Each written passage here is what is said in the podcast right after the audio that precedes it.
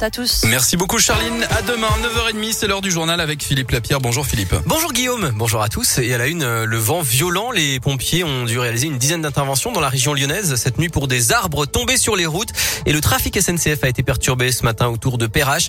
Une bâche a atterri sur une caténaire. 250 000 foyers ont été privés d'électricité et trois départements sont toujours en vigilance orange pour des vents violents dans le nord de la France.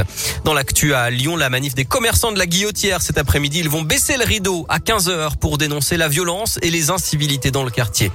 Il va falloir revoter à Givor. Le Conseil d'État a annulé les élections municipales 2020. Christiane Charnet a obtenu gain de cause. L'ancienne maire battue de seulement 29 voix avait dénoncé des pressions sur les électeurs en faveur de son adversaire Mohamed Boudjelaba. Une nouvelle élection doit avoir lieu d'ici au 20 janvier.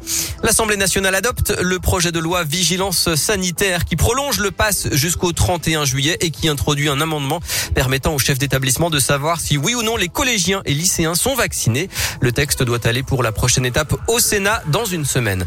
En sport et en foot, l'OL, leader de son groupe, joue sur le terrain du Sparta Prague en Ligue Europa à 21h. Et en basket, l'Asvel est à Milan en Euroleague. Et puis le retour d'Astérix, le 39e album sort aujourd'hui. Astérix et le Griffon. Merci Philippe. Dans un instant, on va parler. Alors vous savez qu'avec